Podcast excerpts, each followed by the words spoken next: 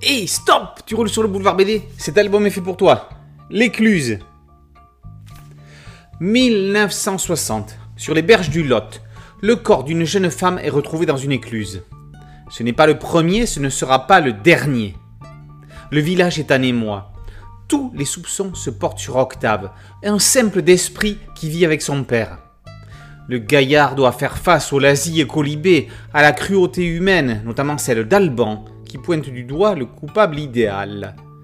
Heureusement, il y a Fanette, la belle Fanette, qui va prendre le contre-pied dans cette affaire. Si Victor Hugo avait placé l'action de Notre-Dame de Paris dans le futur d'un monde qu'il ne connaissait pas à l'époque, l'histoire se serait passée à Douai, dans le Lot, à quelques kilomètres de Cahors. Quasimodo s'appellerait Octave, Esmeralda serait incarnée par une certaine Fanette, et on ne peut pas dire qui revêtirait le costume de Frollo sans trop en dire sur l'intrigue. Ce qui est sûr, c'est qu'Alban n'aurait pas joué Phébus. Avec l'écluse, c'est un peu comme si Philippe Pelaez avait transposé l'œuvre mythique dans une autre époque à un autre lieu.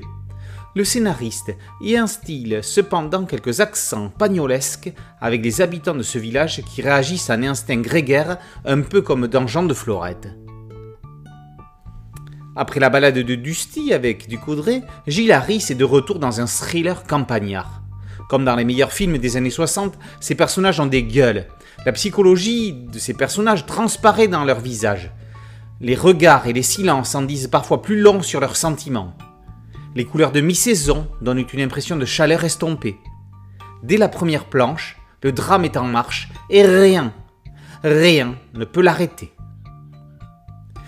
L'écluse est de ces polars villageois ancrés dans leur époque. Il sent bon la France profonde. Le final non conventionnel montre qu'il ne faut jamais se fier aux apparences. L'écluse, par Pelaez et Harris, est paru aux éditions Bambou dans la collection Grand Angle. Boulevard BD, c'est un podcast audio et une chaîne YouTube. N'oubliez pas de liker, de partager et de vous abonner. A très bientôt sur Boulevard BD. Ciao